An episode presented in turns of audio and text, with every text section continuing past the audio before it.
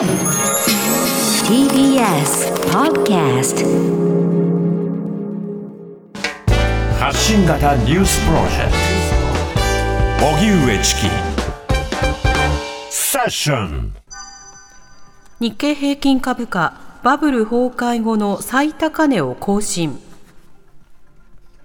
今日の東京株式市場日経平均株価は今年2月16日につけたバブル経済崩壊後の終値の最高値を更新し、結局昨日より222円ほど高い3万670円10銭で取引を終えました。新型コロナの新規感染者が減少傾向にあることや、新しい政権による経済対策への期待感も引き続き相場を支えました。自民党総裁選、石破氏は出馬を見送る方向で検討。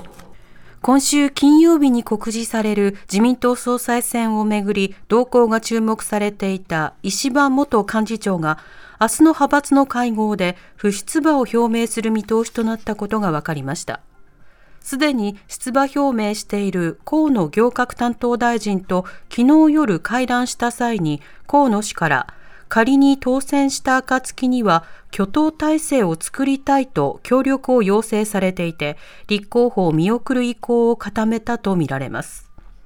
また、自民党麻生派所属の棚橋国家公安委員長と井上科学技術担当大臣は今日の閣議後の会見で、いずれも河野氏を支持する考えを表明しました。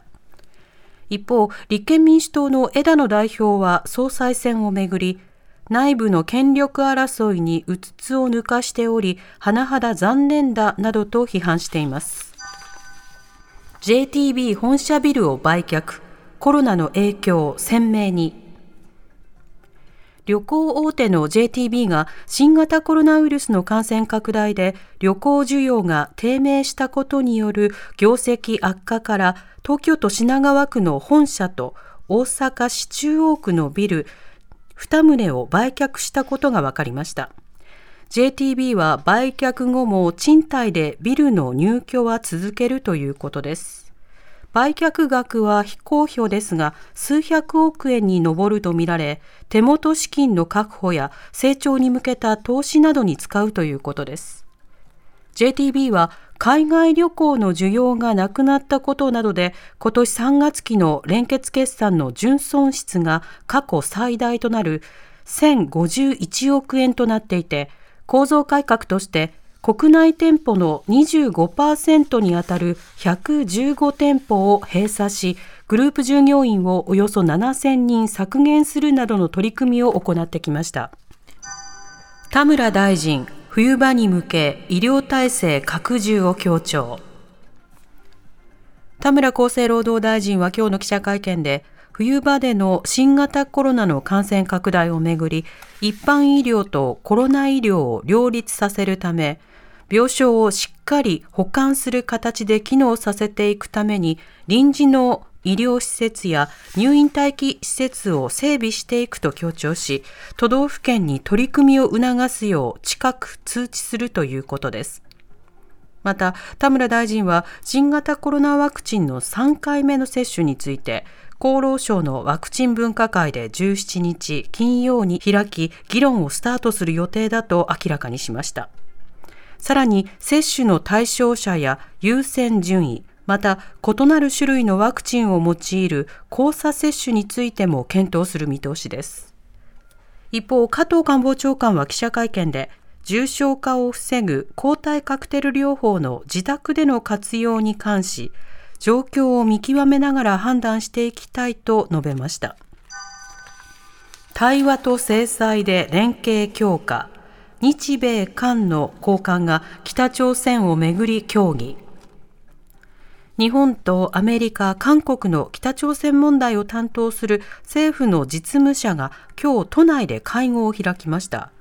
外務省の船越武弘アジア太陽州局長は、北朝鮮が昨日、新型長距離巡航ミサイルの発射に成功したと発表した件を念頭に、日米韓の協力は北朝鮮の核・ミサイル開発に対処する上で重要性を増していると強調。地域の平和と安定を脅かすなどとして懸念を表明したほか、拉致問題解決への協力も改めて要請しました。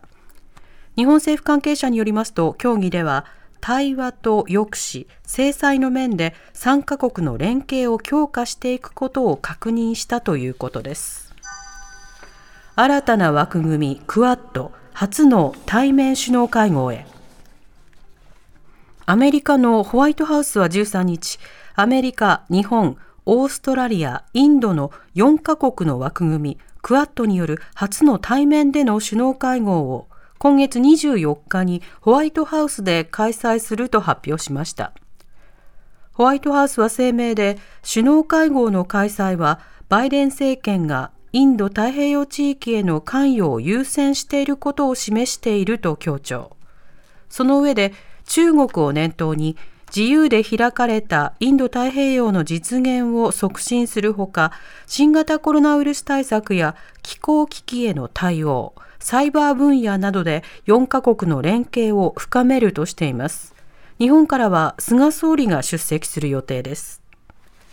おしまいに株価と為替の動きです。今日の東京株式市場日経平均株価は昨日に比べ222円ほど高い3万670円10銭で取引を終えました。一方、東京外国為替市場円相場は午後4時現在1ドル110円4銭から5銭で取引されています。TBS ラディオ905-954